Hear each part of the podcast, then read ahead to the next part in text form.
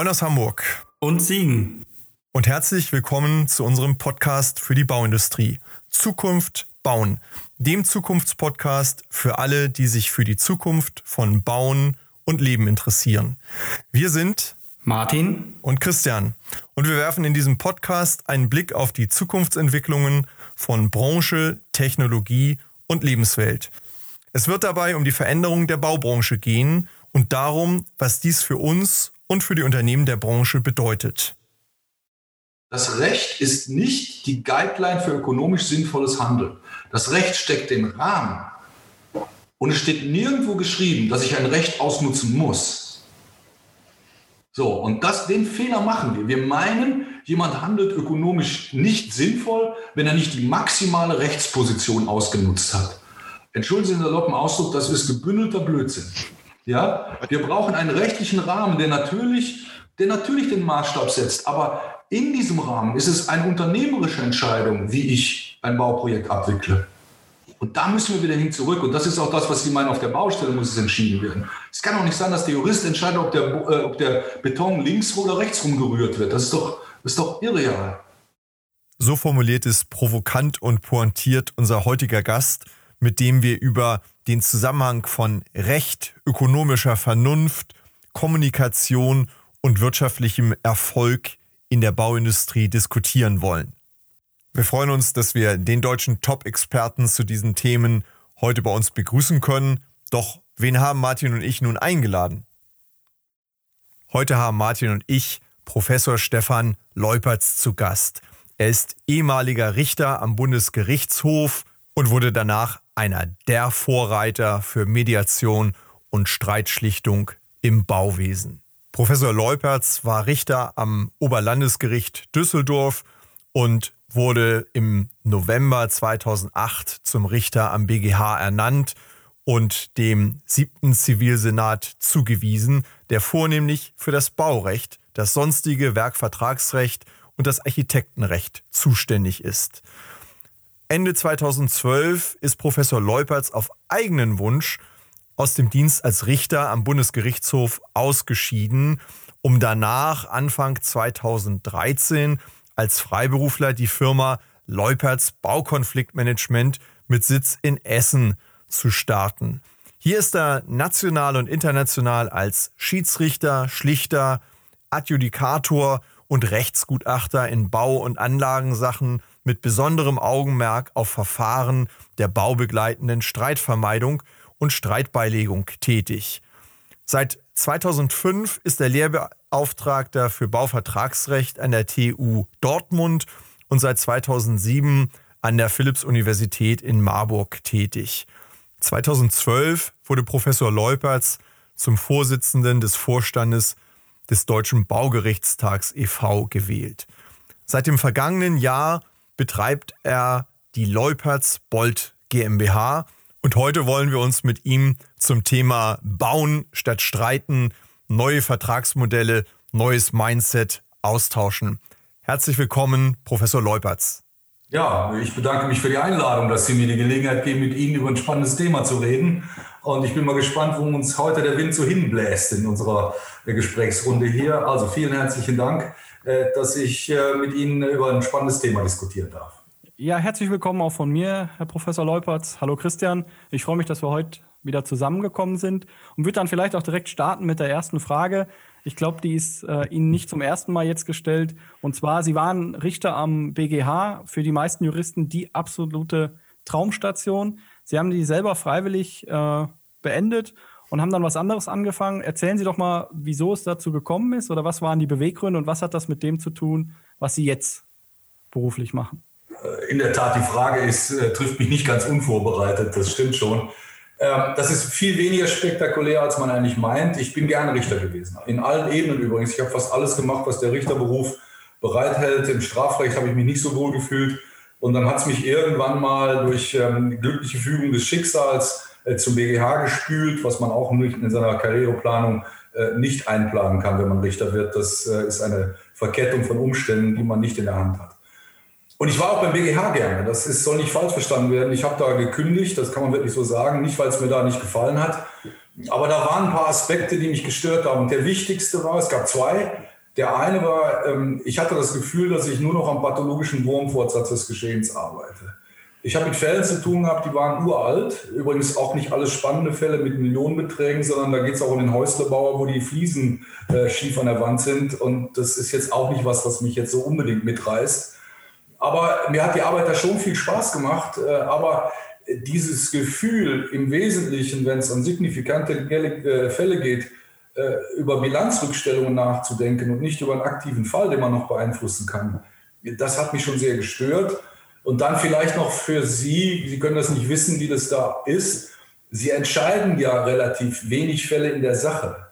Äh, fast 80 Prozent der Fälle, die auf den Tisch kriegen, sind sogenannte Nichtzulassungsbeschwerden. Und da entscheiden Sie nur darüber, ob Sie den Fall annehmen, ob Sie den überhaupt in der Sache behandeln oder nicht. Und das ist ein rein formales Verfahren, kann durchaus kompliziert sein, aber äh, Sie, Sie, Sie sehen zum Beispiel, ein Oberlandesgericht hat falsch entschieden in der Sache nach Ihrer Auffassung aber sie prüfen das gar nicht, weil es keinen sogenannten Zulassungsgrund gibt. Mhm. Also kann man das, kann man das so verstehen, dass sich bei Ihnen im Grunde das Unternehmergehen durchgesetzt hat und Sie gesagt haben, ich möchte eigentlich mehr gestalten, als im Nachhinein ja urteilen, beurteilen, ähm, ähm, darüber sitzen und das vielleicht noch mit einem Anteil, äh, wie Sie gerade gesagt haben, 80 Prozent möglicherweise, äh, wo es eh gar nicht um die Sache mehr geht, sondern nur darum, ob man sich mit der Sache beschäftigt. Ähm, das heißt, was, was, was ist das, was sie da weggetrieben hat praktisch? Oder wo hat es sie hingetrieben? Das ist ja vielleicht die, die bessere Formulierung. Ähm, was wollten sie in der Branche, in dem Bereich Unternehmen oder tun es auch heute, dass sie gesagt haben, ich gehe hier jetzt weg, ich muss hier was anderes machen. Da gibt es was zu tun, äh, das ruft mich irgendwie. Also das mit dem Unternehmer gehen haben Sie schon, ich bin, ähm, ja, in meinem Herzen wohnt auch der Unternehmer so ein bisschen, wobei ich ein denkbar schlechter Ökonom bin. Also in eigenen Angelegenheiten bin ich ausgesprochen indolent, insofern ein zweifelhafter Unternehmer. Also, aber der Unternehmer in dem Sinne, dass ich das ein bisschen gestalten wollte an einer Stelle, die viel früher liegt im Geschehen als das, was ich auf dem Richtertisch habe, zumal beim Bundesgerichtshof. Und deshalb habe ich mich verabschiedet, weil ich nicht die letzten damals 19 Jahre meines beruflichen Lebens mit der retrospektiven Betrachtung von Fällen zu tun haben wollte, wo ich das Gefühl habe oder hatte damals, dass man sie ganz anders gestalten kann. Und da hat es mich hingezogen. Insofern ist Ihre Analyse, äh, obwohl wir uns persönlich noch nicht kennengelernt haben, ganz richtig. Das heißt, äh, in der, in der Kette sozusagen wenn, wenn das, was Sie heute machen, darauf werden wir sicherlich gleich zu sprechen kommen, gut funktioniert, nehmen Sie den ehemaligen Kollegen ein bisschen Arbeit vom Tisch. Ob die das jetzt so gerne hören, denn äh, die wollen natürlich auch, ihre Bedeutung ist, ist äh, immens und wird es auch bleiben. Aber äh, mein Ansinnen ist in der Tat, äh, dass ich sage, im Grunde genommen müssen wir eine Streitkultur entwickeln, die nur das Nötigste zu Bericht bringt. Mhm. Und nicht das, wo man einfach aus Bequemlichkeit vielleicht auch sagt, ach, da will ich mich jetzt nicht weiter mit beschäftigen, sollen die das machen. Das ist schon mein Anliegen und ähm, äh, aus der Anwaltschaft, äh, nicht so sehr bei den Richterkollegen, aus der Anwaltschaft hat mich am Anfang auch ein gehöriger Gegenwind erwartet. Das haben einige große Kanzleien nicht schön gefunden, dass ich mich mit dem Petitum selbstständig gemacht habe. Ich möchte den Streit vermeiden, bevor er richtig entsteht. Ich meine, der, der Markt umfasst ja circa 135 Milliarden Euro. Ich, ich bin mir sicher, dass da äh, auch ein Herr Professor Leupertz nicht den kompletten Markt abdecken kann. Da bleibt der Kuchen ist so groß, da bleibt da, genug übrig. Ja, das, das, das, denke ich auch. Also wer da Angst hat, der hat vielleicht aus anderen Gründen dann Angst. Ja. Und, und was machen Sie jetzt konkret in Ihren Projekten, um dieses Streiten oder den Weg zum Gericht zu verhindern? Was sind dann im Alltag wirklich die Projektthemen? Also ich fahre im Prinzip ähm, wirklich zweigleisig. Ich habe das klassische Schiedsgerichtswesen mit auf dem im Portfolio. Also ich kümmere mich darum, außerhalb der staatlichen Rechtsfindung eben halt bei privat organisierten Schiedsgerichten. Das sind meistens Großbauvorhaben, wenn ich ehrlich bin. Mittlerweile am Anfang habe ich äh, Schiedsgerichte genommen, wie sie kamen. Mittlerweile konzentriere ich mich ein bisschen auf Infrastruktur, habe relativ viel mit Anlagenbau zu tun, mit Großanlagen. Äh, und das ist das klassische Schiedsgerichtswesen. Das ist ein Sockel geblieben. Es war am Anfang der stärkste Teil. Aber mittlerweile ist das Spannende eigentlich, dass sich zu meiner Überraschung, ähm, dass sich bei mir sehr viel in einen ganz anderen Bereich bewegt hat, wo man mich beauftragt, Lösungen zu suchen, ohne Entscheidungskompetenz zu haben. Also ich werde gar nicht beauftragt, eine Entscheidung zu finden in einem Schiedsverfahren, sondern ob man das Schlichtung nennt oder Moderation oder wie auch immer, sondern ich werde mittlerweile, und das sind überraschenderweise eben nicht nur Häuslebauer, sondern es sind Großbauvorhaben, die einfach sagen, wir brauchen gar keinen, der uns das entscheidet. Wir brauchen nur einen, der uns eine neutrale Guideline gibt, die Rahmenbedingungen aufzeigt, in denen wir als Parteien eine ökonomisch sinnvolle Entscheidung treffen können und dürfen. Also und dieser Anteil ist dramatisch gewachsen in den letzten drei, vier Jahren vor allen Dingen. Das, das heißt, es gibt schon einen Sinneswandel hin und eine, eine Erkenntnis oder Selbsterkenntnis, dass man sagt, vielleicht brauchen wir eine gewisse Guideline irgendwo, so ein paar äh, Leitplanken, innerhalb derer wir uns bewegen, aber ähm, unser Fokus geht doch früher in den Prozess rein und eher auf äh, Konfliktvermeidung. Also das, das spricht ja dafür, dass man vielleicht auch Potenzial darin erkennt. Ich komme gestern aus einer Schlichtungsverhandlung. Zwei Königstiger in der Branche, also Unternehmen, die durchaus auch andere Sorgen haben, haben sich beim Großbauvorhaben in einer für sie recht kleinteiligen Frage verhakt. Also es ging nicht ums große Ganze. Und die haben sich ausdiskutiert, sie hatten zwei Standpunkte, kamen nicht weiter. Und wir haben innerhalb von drei Wochen seit Beginn dieses Verfahrens, oder knapp vier waren es, haben wir uns gestern dann getroffen, nachdem die mir kurz gesagt haben, worum es geht, und hatten innerhalb von viereinhalb Stunden eine Lösung erarbeitet. Weil ich denen sagen konnte, wenn ich ihren Vertrag lese, verstehe ich den so und ich würde eine Risikobetrachtung so sehen. Und dann haben die Parteien gesagt, ja, finden wir jetzt nicht schön, ist nicht unsere Meinung, aber klingt plausibel, also so können wir auseinandergehen. Das war's. Ja? Und äh, das ist im Prinzip auch der größte Anteil, wo man mich hinzuzieht, was mich persönlich sehr freut, weil das einen unglaublichen Vorschuss an Vertrauen bedeutet. Ja? Ich habe am Anfang gedacht, wie, lass mich gar nicht entscheiden, was heißt das denn? Das fand ich am Anfang eher, hm, ja, eher kritisch. Aber mittlerweile finde ich, ist das die Königsdisziplin, wenn man hinzugezogen wird, weil die sagen, wir würden ihnen vertrauen, wenn sie uns sagen, das sind so die Rahmenbedingungen, in denen wir das entscheiden dürfen. Mhm. Wenn Sie von Vertrauen sprechen, ich habe da auch in einem ähm, Artikel gelesen, da haben Sie auch, glaube ich, dazu geäußert, wenn man natürlich so präsent ist, wie Sie das sind, dann hat man im Zweifel irgendwann mal für jeden in der Industrie schon ja. ähm, gearbeitet, soll dann aber, wenn man zwischen Zweien, für die man schon mal gearbeitet hat, neutral in irgendeiner Form schlichten oder ein Schiedsurteil fällen. Wie kriegen Sie diesen Balanceakt hin, für die Kunden zu arbeiten, aber trotzdem eine richterliche Neutralität zu wahren, auch wenn es nicht mehr das Richteramt selber ist? Das ist eine kluge Frage. Und in der Tat ist das eine Frage, die ich mir ganz zu Anfang und immer wieder vorgelegt habe. Denn es ist genau so. Sie haben, sagen wir mal, maximal 10, 15 große Bauunternehmen in Deutschland. Und die sind mir alle über den Weg gelaufen mittlerweile was man gar nicht vermeiden kann. Ich persönlich habe so, äh, dass ich erstens, wenn es Schiedsverfahren sind und ich Entscheidungskompetenz habe, lege ich das offen. Also ich sage den Parteien vorher, Kinder, ich kenne die aus so und so viel Verfahren, ich kenne den Anwalt, ich duze mich mit vielen Anwälten. Das müssen sie einfach den Leuten erzählen. Und wenn sie es ihnen erzählen und die haben kein Vertrauen, was mir noch nicht passiert ist, die haben gesagt, nee, dann wollen wir den nicht, ja, dann ist es so. Die meisten sagen, ja, wenn du es mir schon erzählst, wissen wir eh, dann ist gut. Ähm, äh, sie müssen meiner Ansicht nach da offensiv mit umgehen, indem Sie aber auch dann ehrlich sind. Die Versuchung ist groß, wenn Sie in einem Verfahren sind, wo Sie ein großes deutsches Bauunternehmen oder machen wir es noch schlimmer, wo Sie für die Bundesbau tätig sind, wo Sie genau wissen, da kommt was hinterher. Wenn Sie da nicht Rück, das Rückgrat haben, zu sagen, ich mache Entscheidungen auch gegen dich, dann brauchen Sie gar nicht weiter nachzudenken. Dann sind Sie bald aus der Branche verschwunden. Das macht die Runde. Also mit anderen Worten, die Versuchung ist immer da zu sagen, oh, habe ich einen guten Kunden. Ja, das ist nicht meine Aufgabe. Ich habe keine Kunden, die ich berate. Also muss ich, da muss ich mich völlig von lösen und ich glaube jedenfalls, dass ich es bis jetzt auch geschafft habe. Jedenfalls sind bei mir keine Signale angekommen, dass das irgendwie in der Branche kursiert, ich hätte irgendwelche Präferenzen. Es gibt wirklich äh, Mandate oder besser gesagt Schiedsrichter- oder Schlichtermandate, wo ich wirklich dann zum so und so vierten Mal einer, einer, einer Unternehmung begegne. Das sage ich der anderen Partei. Das muss die wissen. Sehe seh ich, seh ich genauso. Ich kenne das Problem aus meiner Warte im, im Beratungsbereich auch. Mir geht es da ähnlich mit der Zeit, kennt man die, die Spieler im, im, im Markt und wird ja auch teilweise deswegen engagiert, weil man sich auskennt und muss eben aufpassen, dass einem genau die, dieselbe Kompetenz nicht an anderer Stelle vorgehalten wird. Und da, da sehe ich es ganz genauso, wenn man der Sache verpflichtet ist und äh, die Sache im Vordergrund hat und es transparent macht, wo eventuell äh, Konflikte sein könnten, dann kann der andere entscheiden, ist das für mich in Ordnung oder nicht. Und ich glaube, dann, dann kann man auch gemeinsam gut arbeiten und dann können sich auch die Fronten irgendwann mal wieder, wieder verändern, wenn die Zeiten mal wieder ein Stück weitergegangen sind. Also das, das ist, glaube ich, das, womit man sich dann immer wieder auch begegnen kann und, und äh, zusammenarbeiten kann. Weil, ähm, bei mir gibt es eine Besonderheit, weil ich mache keine Mandatsberatung. Also ich bin ja nur ja. tätig als neutraler äh, Beauftragter für äh, die, die Streitparteien in dem Fall. Zwei oder mehr Parteien.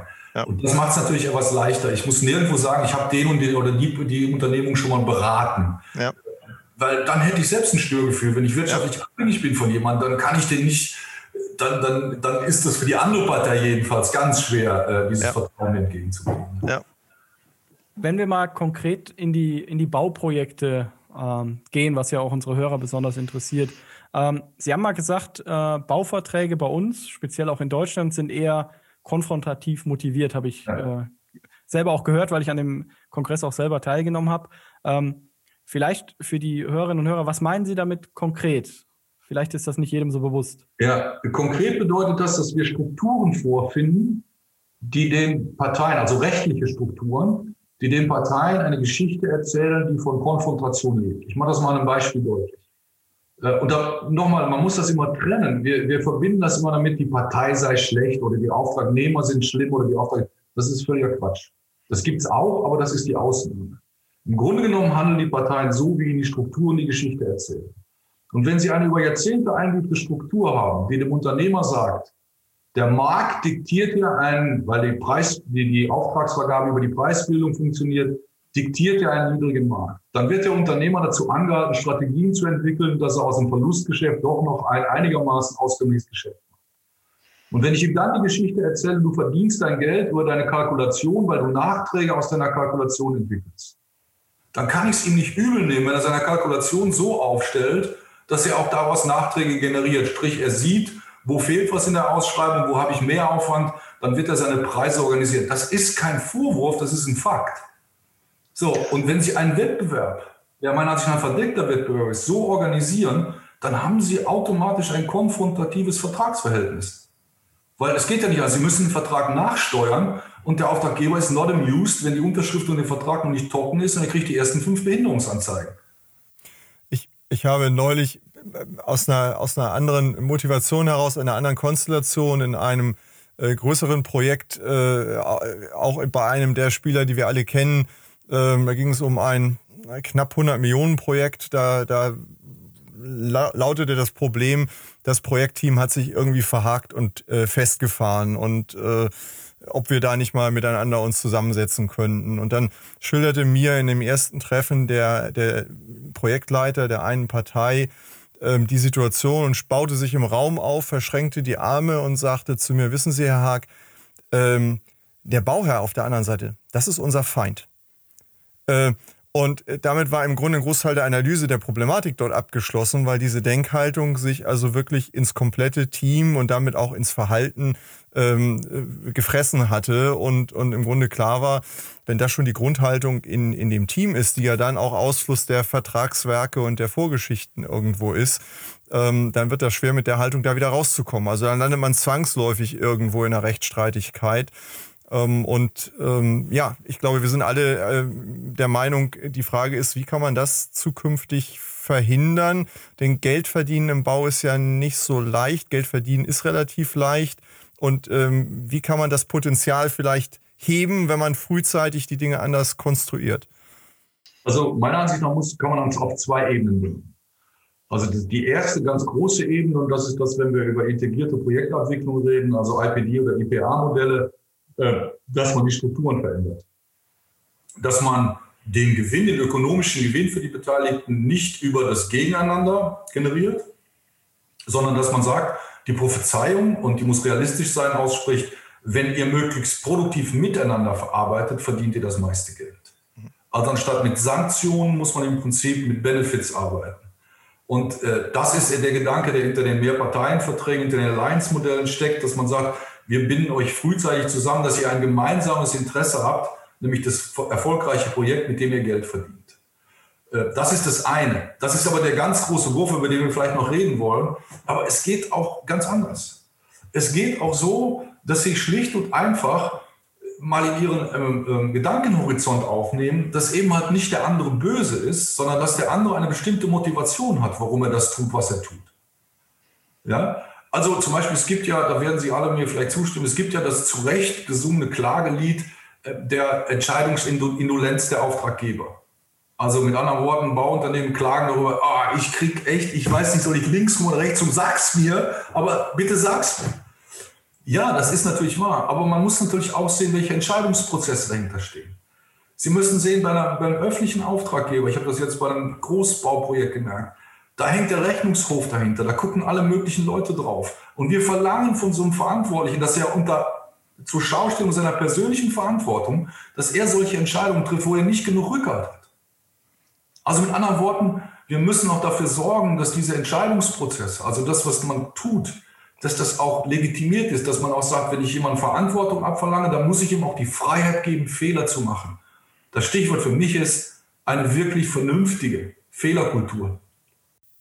Das ist, ich glaube, da sind wir uns einig, ja auch die, die Secret Source, kann man fast sagen, im, im Projektgeschäft oder im Teamgeschäft Erfolg zu haben, ist, ist eine gute Fehlerkultur zu haben. Es ist ja etwas, wo, wo Deutschland generell noch etwas Nachholbedarf äh, äh hat und, und uns etwas der, ich will nicht sagen leichte, aber sportliche Umgang nach vorne ähm, mit dem Thema fehlt. Also aus Fehlern lernen, es besser machen, weitermachen, nach vorne gucken. Wir verhaken uns gerne im Rückspiegel und, und, gucken zurück und, und suchen die Schuldigen eben und, und äh, freuen uns, wenn dann irgendwo einer aufgehängt ist, bis wir dann merken, oh, mit dem können wir morgen gar nicht mehr zusammenarbeiten. Ja, also das, äh, ähm, das ist, ist ähm, eine kulturelle Sache. Ähm, ich will, ich will da nochmal einen, einen neuen Gedanken auch reinbringen. Äh, kann es sein, also nachvollziehbar ist das ja, ja. Für jeden, der klar denken kann, macht das Sinn und, und ist das sachlich irgendwie sinnvoll, so zu denken. Ähm, da müsste der Markt eigentlich ja schon so funktionieren. Kann es sein, dass vielleicht durch das Thema Technisierung, BIM, Zusammenwachsen von ähm, verschiedenen Projektbeteiligten uns die Technik sogar hilft, dass es ähm, dazu kommt, dass wir in Projekten anders miteinander umgehen, weil die Prozesse das in Zukunft stärker erfordern? Also absolut. Ich habe gerade Kontakt zu einem relativ großen Mittelständler, der sich ein bisschen neu aufstellen will und gerade über solche, ich sag mal, eher kollaborativen Modelle nachdenkt ja. und gerne auch den Markt damit ein bisschen äh, füttern will. Und für den ist die große Motivation, äh, Digitalisierung sinnvoll zu nutzen. Also Potenzial, was aus BIM und anderen Digitalisierungsmethoden, übrigens Juristen reden auch über Legal Tech und solche Sachen. Das sind alles Dinge, die müssen wir mal ernsthaft in den Blick nehmen. Äh, da liegt ein Riesenpotenzial, zu vernetzen, was zusammengehört und die Dinge auf eine Ebene zu bringen, abseits des E-Mail-Verkehrs, äh, die eine Substanz, eine, eine substanzhaltige Basis für das Baugeschehen, was ein Komplex ist, bietet. Und deshalb für mich ist eine der großen Zukunftsvisionen, leider bin ich da so ein bisschen hilflos, wenn die Themen wirklich äh, hart werden, aber da bin ich ein 100% überzeugt, äh, dass die Digitalisierung ein ganz wichtiges Werkzeug ist. Sie ist kein Heilsbringer. Digitalisierung ohne vernünftige Strukturen ist eher äh, schwierig. Aber wenn ich sie vernünftig einsetze, ist sie ein unerlässliches Werkzeug, um da voranzukommen. Also ich finde es total spannend, dass wir im Prinzip ja mehrere Themen haben, die zum Thema Bauen statt Streiten beitragen. Einmal, sage ich mal, die in aller Munde sind, also das Thema BIM, das Thema Digitalisierung, IPD und auch, was damit ja eng verbunden ist äh, und meist auch von den gleichen Personenkreis propagiert wird, das Thema Lean. Aber besonders spannend finde ich, dass Sie eigentlich als, mit als erstes ja angesprochen haben, ähm, die kleinen Lösungen auch auf der Baustelle. Und das kann ich auch aus eigener Erfahrung nur unterstützen, dass alles natürlich im, im rechtlich-moralischen Compliance-Rahmen, glaube ich, dass wir bei ganz, ganz vielen Dingen ähm, oft auch ein bisschen wieder auf diese Baustellenlösungen im Container zurückkommen müssen, ohne dass da jetzt gemauschelt wird, aber dass man gewisse Themen auch einfach auf der Baustelle schon, schon lösen kann, abrechnungstechnisch, ausführungstechnisch, ohne dass man direkt in irgendeiner Form äh, in Streit endet. Und wenn man das Thema BIM sich nochmal genau anschaut, glaube ich, ähm, wie Sie es gesagt haben, Digitalisierung und auch BIM bringt ja Transparenz.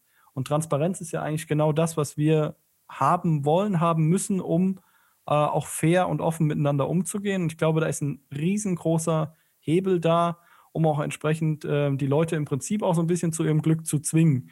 Ähm, ich weiß noch, äh, als ich angefangen mit dem Thema BIM, ähm, wurde auch schon mal die Frage gestellt, was ist denn jetzt mit unseren Spekulationen, wenn jeder, wenn jeder weiß, welche Masse irgendwo herkommt. Äh, da muss man sagen, ja, genau da wollen wir ja hin, dass wir eigentlich ähm, so arbeiten, dass wir miteinander arbeiten, anstatt gegeneinander.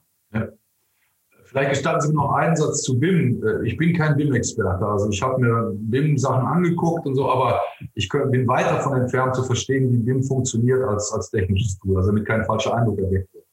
Aber mit dem Thema beschäftige ich mich schon sehr lange.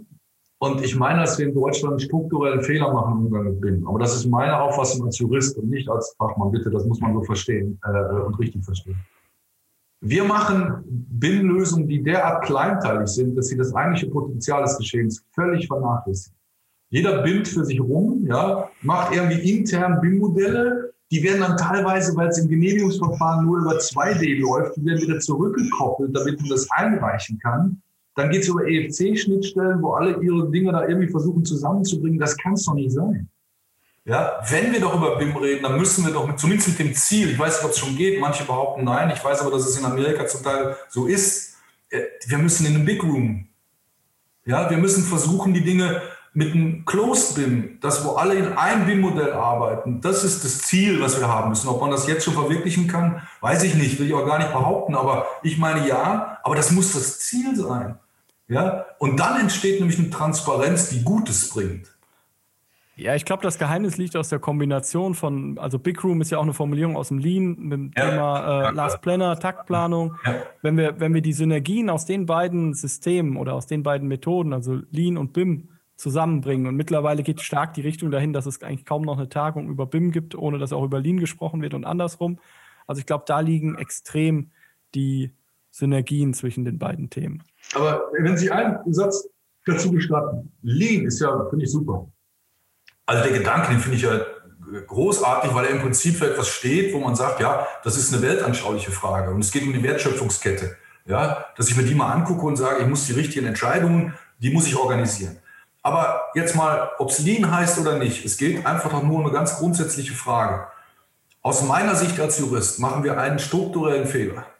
Wir entscheiden über Bauprojekte, über deren Fortgang und deren Abwicklung wenn man das mal etwas überspitzt sagt, ich entschuldige mich schon jetzt bei allen, die das in den falschen Hals bekommen. Aber wir entscheiden immer nach dem Motto, ich entscheide über äh, die, den Fortgang des Verfahrens nach den rechtlichen Möglichkeiten, die ich habe. Also das, was ich als Recht habe, das will ich auch gerne, äh, das ist der Maßstab. Das sehen Sie an Risikoverteilungsklauseln in Verträgen, das sehen Sie an Prüfungsmechanismen. Und davon müssen wir uns mal verabschieden. Das ist grundsätzlich falsch. Das Recht ist nicht die Guideline für ökonomisch sinnvolles Handeln. Das Recht steckt den Rahmen. Und es steht nirgendwo geschrieben, dass ich ein Recht ausnutzen muss. So, und das, den Fehler machen wir. Wir meinen, jemand handelt ökonomisch nicht sinnvoll, wenn er nicht die maximale Rechtsposition ausgenutzt hat. Entschuldigen Sie den saloppen Ausdruck, das ist gebündelter Blödsinn. Ja, wir brauchen einen rechtlichen Rahmen, der natürlich der natürlich den Maßstab setzt. Aber in diesem Rahmen ist es eine unternehmerische Entscheidung, wie ich ein Bauprojekt abwickle. Und da müssen wir wieder hin zurück. Und das ist auch das, was Sie meinen, auf der Baustelle muss es entschieden werden. Es kann auch nicht sein, dass der Jurist entscheidet, ob der, äh, ob der Beton links oder rechts rumgerührt wird. Das ist doch, das ist doch irreal.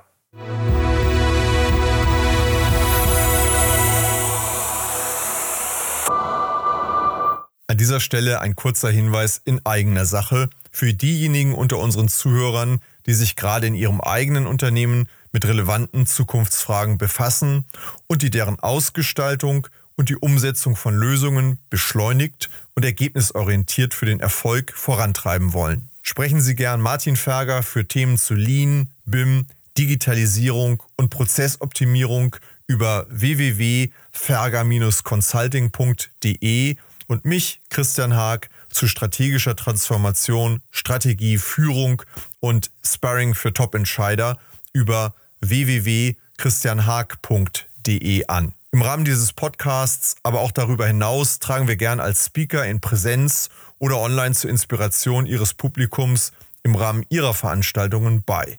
So oder so freuen wir uns auf und über regen Austausch mit Ihnen und euch. Nehmen Sie, nehmt einfach Kontakt zu uns auf.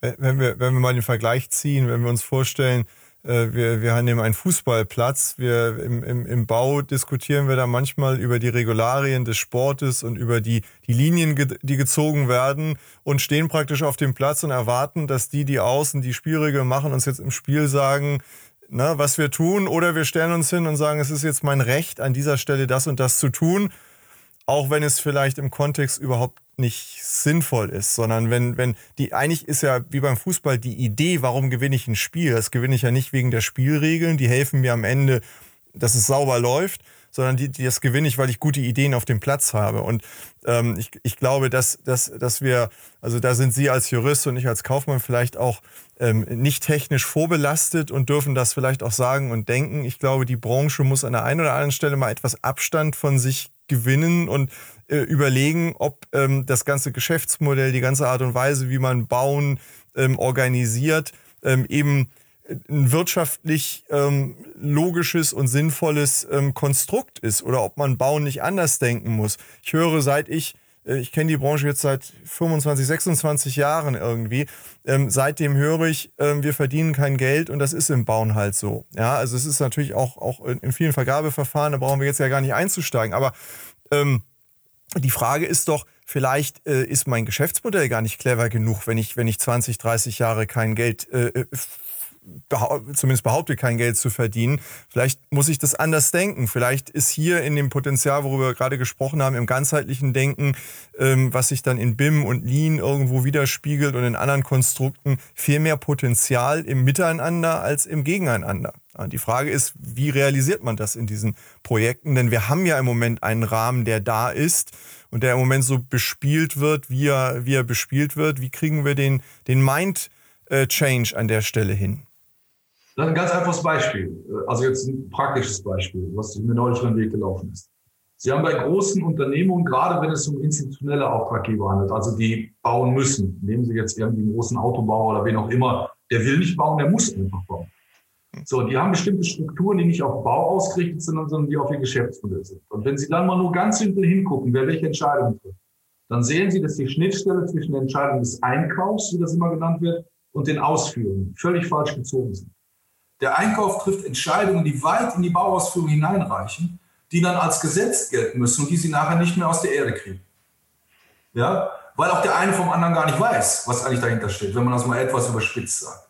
Und wenn Sie solche Strukturen legen, wenn Sie die falsch legen, dann kommen Sie natürlich an eine Stelle, wo nachher auf der Baustelle alle sagen, ja, äh, ich würde ja gerne anders, aber äh, geht nicht. Ja? Und die Bauleiter stehen sich dann gegenüber, die verstehen sich oft gut. Also das Merkwürdige ist, dass ich fast nur, das ist jetzt keine äh, Plattitüde, aber ich habe es überwiegend mit netten Leuten zu tun. Und ich habe auch überwiegend das Gefühl, dass ich mit Kompetenz äh, konfrontiert werde. Und trotzdem treffen die katastrophale Entscheidungen. Und dann denkt man immer, ja, wo kommt das denn? Ja, weil sie natürlich in einem Umfeld ihre Entscheidungen treffen, im Umfeld handeln, das für sie eine Geschichte erzählt, die ihnen nicht den Spielraum lässt, den sie vielleicht auch gerne hätten also ohne da jetzt detailliert, zu detailliert reingehen zu wollen, ja. das glaube ich ein sehr spezielles Thema ist, aber genau. das möchte ich auch nochmal bekräftigen. Ich habe neulich ein Seminar zum Thema Nachunternehmermanagement gegeben, äh, mit hauptsächlich Einkäufern als äh, Teilnehmer und dann die Schilderung aus Sicht der Baustelle oder der Techniker. Und ähm, total fruchtbar, aber es fehlte einfach, glaube ich, an, an, Kommunikation vorab, wenn man gesagt hat, ihr liebe Einkäufer, achtet doch bei der Gestaltung der Nachunternehmerverträge und der Auftragsverhandlung zum Beispiel darauf, dass klar geregelt ist, was muss ich zum Beispiel als Generalunternehmer für logistische Leistungen erbringen, genau. damit zum Beispiel das Pflasterunternehmen pflastern mhm. kann, muss ich dem das Pflaster mit dem Radlader hinfahren oder nicht.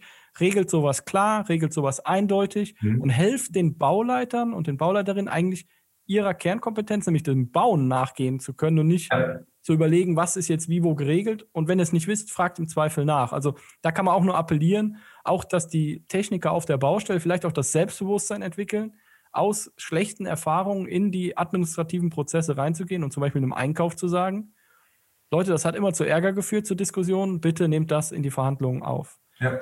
Ich wollte aber dann auf das Thema der, der Planung oder ja. wir, haben, wir haben ja gesprochen, BIM kann viel bringen hinsichtlich ähm, weniger Streit auf der Baustelle, Lean, aber das alles hängt ja damit zusammen mit dem Thema Planung und auch eine, ein Alliancing oder ein IPD funktioniert ja nur, wenn die Planung einigermaßen abgeschlossen ist.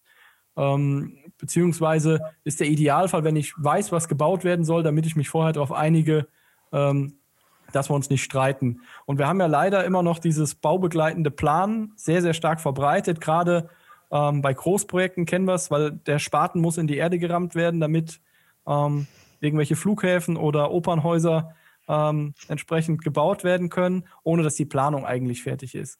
Ähm, wie sehen Sie da den Ansatz hinsichtlich, egal ob jetzt Großprojekt oder nicht, Thema Planung? Was würde es helfen, mit der Planung vielleicht auch erstmal fertig zu sein? Also baubegleitende Ausführungsplanung ist die Geißel der juristischen Weltsicht.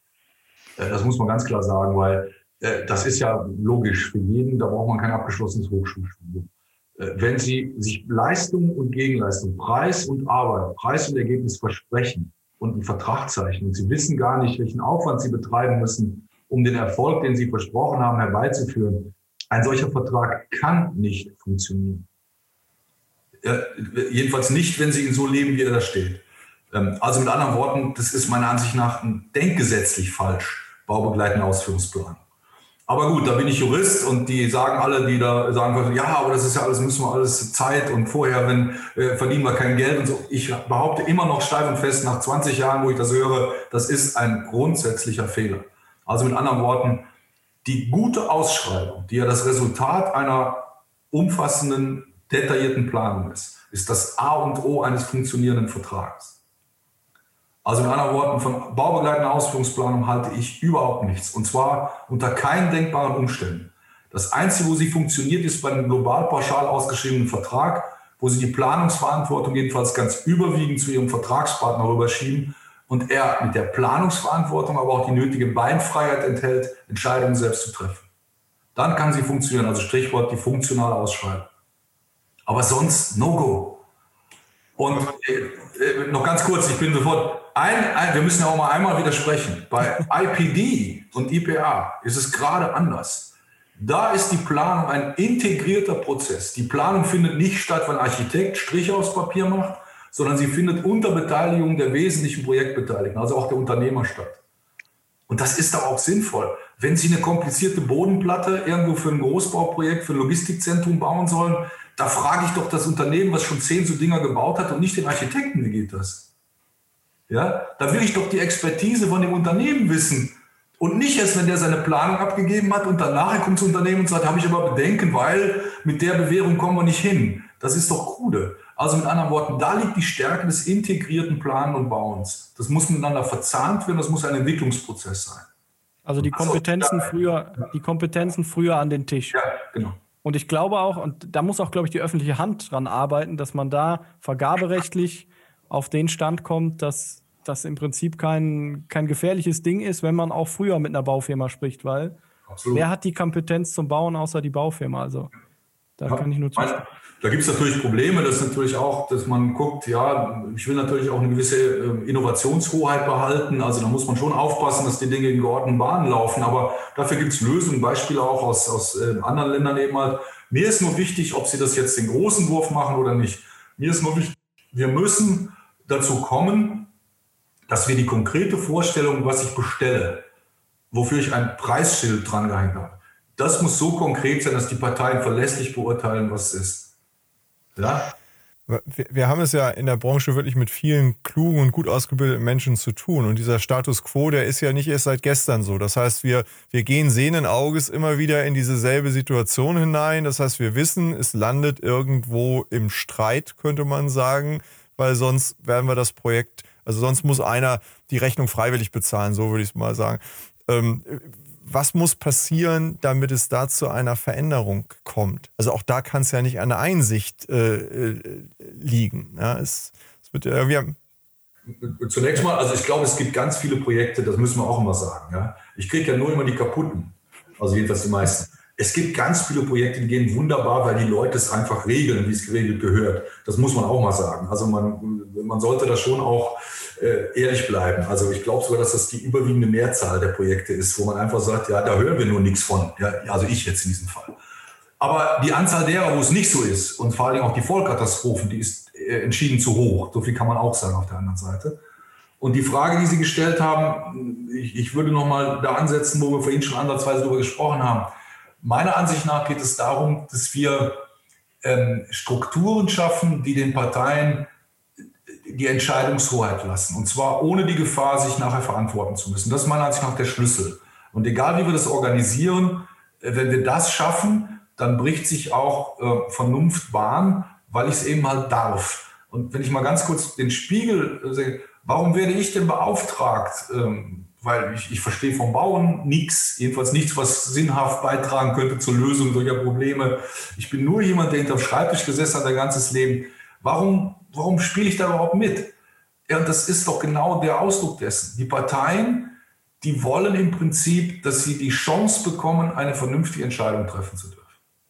Und da brauchen sie jemanden, der ihnen das erlaubt. Und jetzt, ich muss denen das nicht erlauben, aber wenn Sie sich einfach vorstellen, die öffentliche Hand, ich werde gefragt, den aufzuschreiben mit einem Vergleichsvorschlag in einem Schlichtungsverfahren, warum Sie das dürfen, was Sie eigentlich gerne tun wollen.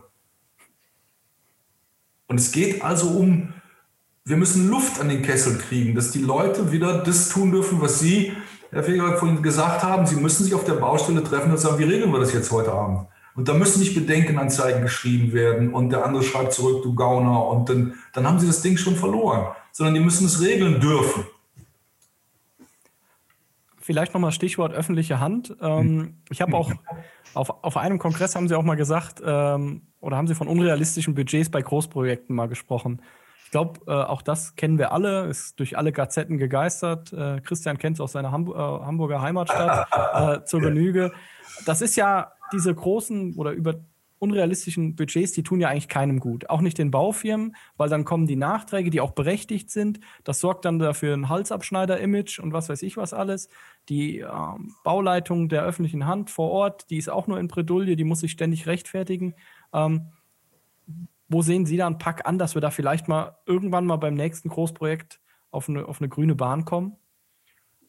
Also zunächst einmal ist natürlich ein Problem, war bisher, da ist, glaube ich, was in Bewegung gekommen, natürlich die Mechanismen des Vergabeverfahrens. Also wenn wir über Budgets reden, gerade bei der öffentlichen Hand, äh, dann haben wir natürlich Mechanismen im Vergabeverfahren, die immer auf diesem, ja, der billigste kriegt den Zuschlag, was gar nicht da steht, aber sind wir ehrlich, das ist meistens das, wonach dem äh, öffentliche Bauvergaben erfolgen. Und dann kommt etwas hinzu, wenn wir jetzt schon über Hamburg reden, das ist ja ein offenes Geheimnis, also kann man das auch ruhig sagen. Das ist natürlich ein politisch motiviertes Budget. Das heißt, was politisch machbar ist, gerät dann sozusagen in einen, ja, in einen Meinungsbildungsprozess, von dem Sie auch nicht mehr ausscheiden können. Das ist der Flug der ersten Zahl.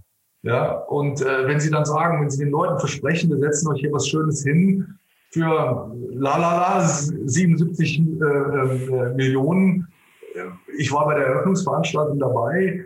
Ähm, ich sage Ihnen ganz ehrlich, obwohl ich vom Bauen jetzt relativ wenig verstehe, aber da habe ich so einen Lachkampf gekriegt und habe gesagt, da kriegt ihr noch nicht mal das Parkhaus für hin, was ihr davor habt. In den, in den, äh, das ist auch kein Vorwurf. Das ist natürlich so, man ist dann so ein, ich will einfach nur feststellen, diese Budgets resultieren aus einer unguten Gemengelage, die anfängt bei diesen Mechanismen, wo man ständig auf der Suche ist, den anderen in einen niedrigen Preis zu zwingen als Auftraggeber, als Investor.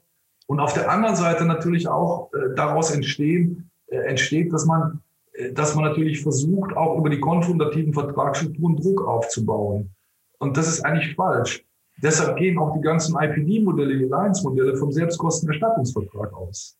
Ja, die versuchen einen Targetpreis zu erreichen gemeinsam, der dann auch realistisch ist.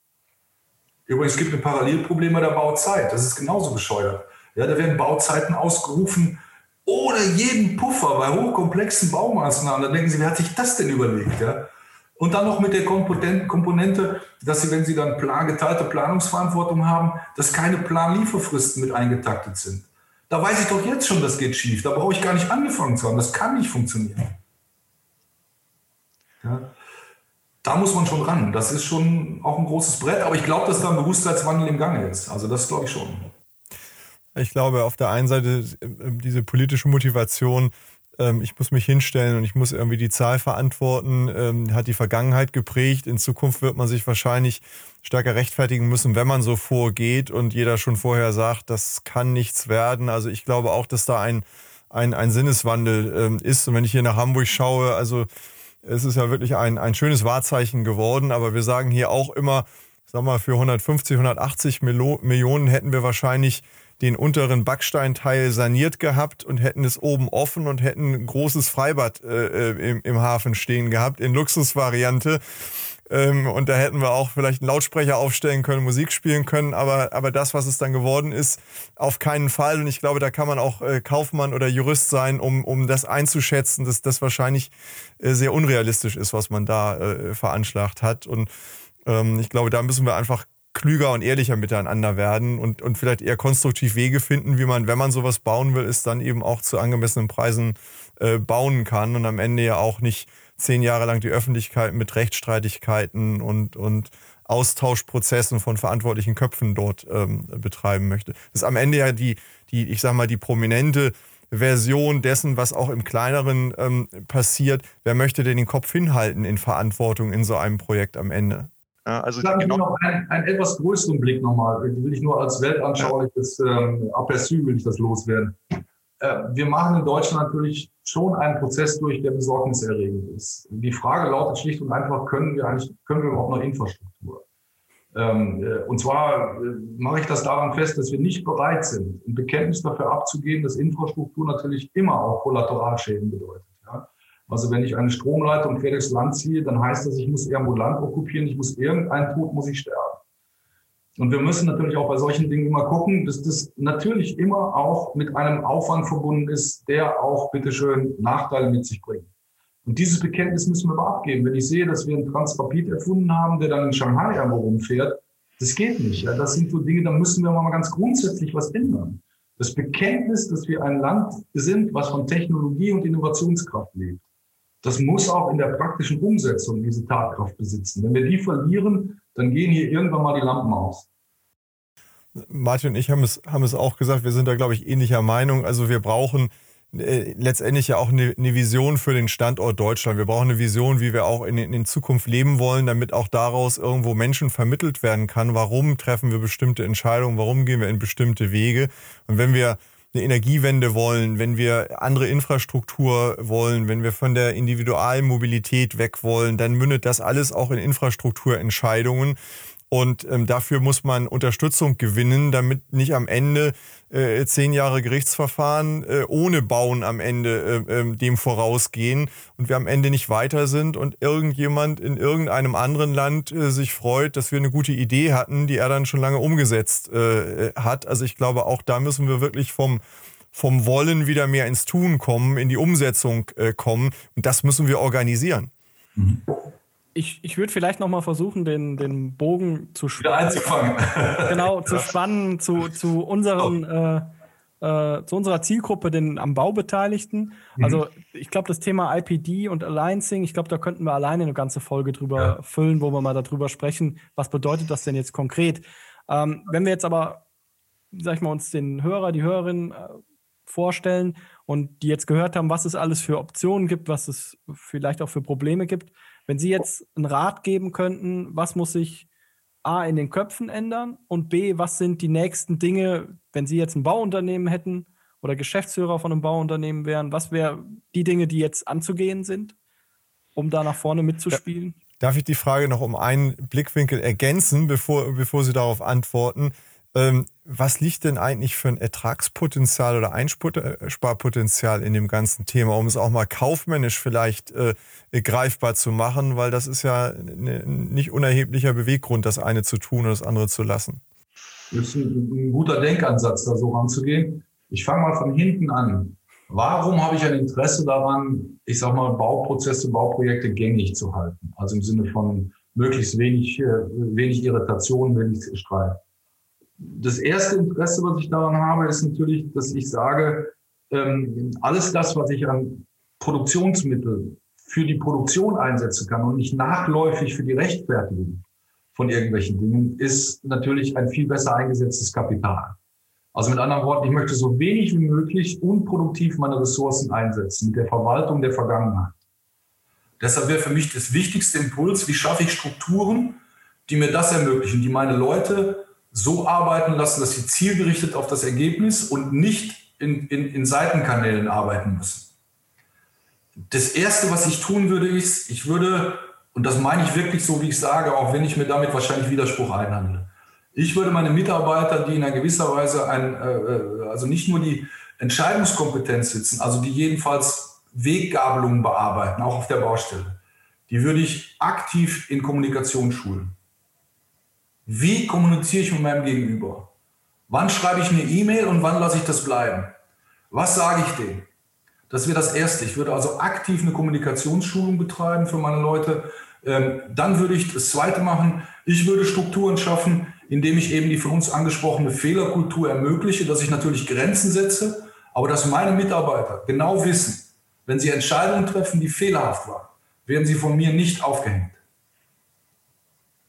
Wenn die nachvollziehbar sind und sie erweisen sich als falsch, natürlich in Grenzen, das ist, man kann keine Verantwortungslosigkeit generieren, Sie wissen, wie ich das meine, aber dann heißt das, dass ich erstmal intern dafür sorge, dass das ein natürlicher Prozess ist. Und das Dritte ist, ich würde dafür sorgen, dass ich natürlich, ich sage mal, auch Mitarbeiter habe, die auch bereit sind. Das wäre für mich ein wichtiges Auswahlkriterium. Nicht die Eins im äh, Examensabschluss oder wo auch immer, die bereit sind, sich einem ständigen Lernprozess zu unterwerfen. Also mit anderen, die Spaß daran haben, Dinge auch anders anzugehen, als sie sich vielleicht schon die letzten zehn Jahre oder fünf Jahre oder wenn sie an gestandene Bauleiter denken, 20 Jahre getan haben. Das heißt, die Innovationskraft, die daran liegt, ist die Bereitschaft begründet, eben die Dinge anders zu denken. Daran hapert es ganz oft, und zwar bei Leuten, die klug sind. Also nicht die, die, die, die sowieso nicht verstehen. Das ist eine andere Kritik. Und wenn sie diese Voraussetzungen schaffen, dann werden sie auch ihren Gegenüber überzeugen. Dann werden sie auch da ein, da werden sie auch Lehrgeld zahlen. Das geht nicht alles gut. Aber dann werden sie aufs Ganze gerechnet auch da eine andere, ich sage mal, Abwicklungskultur erzeugen. Deshalb würde ich bei mir anfangen und sagen, das sind die Dinge, die ich mache. Und ich würde Digitalisierung ganz stark in den Fokus nehmen. Wenn ich mal, hm? wenn ich noch einmal eine Nachfrage stellen darf, und zwar, ähm, Christian und ich haben in letzter Zeit oft auch mit Unternehmern gesprochen. Was ist euer äh, Erkenntnisgewinn aus 2020 und wie guckt ihr nach vorne 21 mit Auswirkungen Corona? Vielleicht geht es auch mit der äh, Branche etwas, etwas runter, was die äh, Zahlen angeht. Ähm, da die Frage, glauben Sie, dass der Gürtel vielleicht etwas enger geschnallt werden muss, weil vielleicht nicht mehr die Aufträge von alleine ins Haus flattern? Ist das eher positiv für das Thema äh, Bauen statt Streiten oder ist das eher was, wo wir sagen, oh, vielleicht wird da äh, die Luft noch mal ein bisschen aggressiver? Sie wollen es aber genau wissen von mir. Ja, okay, da antworte ich auch darauf. Also ich glaube schon, das sieht man auch ein bisschen, dass Corona dazu führen wird, dass natürlich die Auftragslage nicht mehr so üppig sein wird, wie sie die letzten fünf, sieben, acht Jahre war. Das muss man sagen. Der Markt war schon richtig, der hat richtig geboomt. Was ja auch gut ist nach vielen, vielen eher schmalen Jahren. Also das wird schon zurückgehen, weil eben halt bestimmte Projekte eben nicht so laufen, auch kommunale Aufträge, aber auch in der freien Wirtschaft, wie sie. Denken Sie mal, kein Mensch baut noch ein Hotel im Moment. Ja, das, das, das gibt es im Moment nicht, die liegen alle still. Aber er wird nicht, ich glaube, wir haben, wir haben ja unheimlich Glück, die Baubranche segelt weitgehend unter dem Corona-Radar. Ich kenne keine stillgefahrene große Baustelle. Ich kenne nur Verzögerungen, aber ich kenne keine Baustelle, die gestoppt hat, wegen Corona. Also in anderen Worten, da haben wir Glück gehabt. Aber der entscheidende Punkt Ihrer Frage ist natürlich, ähm, ist das ein Vorteil? Und das würde ich zweischneidig beantworten. Nee, ist kein Vorteil, weil natürlich erstmal, weil ja, wenn weniger verteilt wird, wird auch weniger Geld verdient. Und wenn weniger Geld verdient wird, dann hat das immer für die Branche natürlich eine Auswirkung, die man jedenfalls auf dem einen Auge negativ sehen muss. Es hat aber auch einen Vorteil. Und den sieht man bei der öffentlichen Hand. Für, den, für die Bereitschaft, sich auf kollaborative Verfahren einzulassen, hat der Leidensdruck der letzten Jahre in die entgegengesetzte Richtung, nämlich überhaupt keine Unternehmer mehr zu finden, die noch für Bauprojekte der öffentlichen Hand zur Verfügung stehen, hat zu einem Sinneswandel geführt. Weil man einfach gesagt hat, ja, wir finden ja keinen mehr. Ich kenne mehrere große Bauprojekte, die ausgeschrieben waren, wo keiner geboten hat. Und wenn man das jetzt mal umdreht, wenn man das mal jetzt auf die Generalunternehmer, Nachunternehmer-Ebene sieht, in die Kette sieht, dann bedeutet es noch immer, wenn die Dinge nicht mehr so fließen, dass man aufrufen kann, was man will, dann ist die Bereitschaft, über neue Prozedere nachzudenken, immer größer. Und deshalb sehe ich natürlich das Thema schwindende, sag mal, Ertragskraft der Branche mit einem weinen und einem lachenden Auge. Ich ich, glaube, wenn ich so zurückschaue auf die letzte äh, Krise, äh, die Finanzkrise, ähm, da hat man ja sehr schnell Personal abgebaut. Und ich, ich beschäftige mich genau wie Sie ja mit, mit Menschen und, und dem Thema, man hat gelernt, äh, Personalabbau führt zu der Schwierigkeit, wenn der Markt eigentlich knapp ist, es wird schwierig, die wiederzufinden und man, man legt auch die Axt an die Kultur im Unternehmen natürlich. Das hat man in dieser Krise bisher besser gemacht. Und ähm, insofern stimmt mich das hoffnungsfroh, dass wir ja lernfähig sind in diesen Themen. Und vielleicht sind wir auch genau in dem Thema, das Sie gerade ähm, skizziert haben, lernfähig zu sagen, vielleicht dürfen wir, ähm, wenn das Wasser mal ähm, etwas höher steht oder die Früchte an den Bäumen äh, knapper werden, ähm, eben doch nicht wieder das Hauen und Stechen so sehr anfangen, dass wir hinterher alle nicht mehr zusammenarbeiten äh, wollen oder können. Insofern ist das vielleicht ja auch eine gute Botschaft, äh, hinein, äh, doch mal auch an die Zeit danach zu denken und ähm, vielleicht nicht nur ähm, an den Moment zu denken und zu überlegen, was ist das klügere Verhalten perspektivisch, um die Dinge in die richtige, konstruktive Richtung zu gestalten. Und wir haben jetzt ja auch eine ganze Reihe von, von Ansatzpunkten gehört, die weiterdenkenswert sind und vor allen Dingen umsetzenswert äh, sind. Und das stimmt mich doch eigentlich ganz, ganz hoffnungsfroh.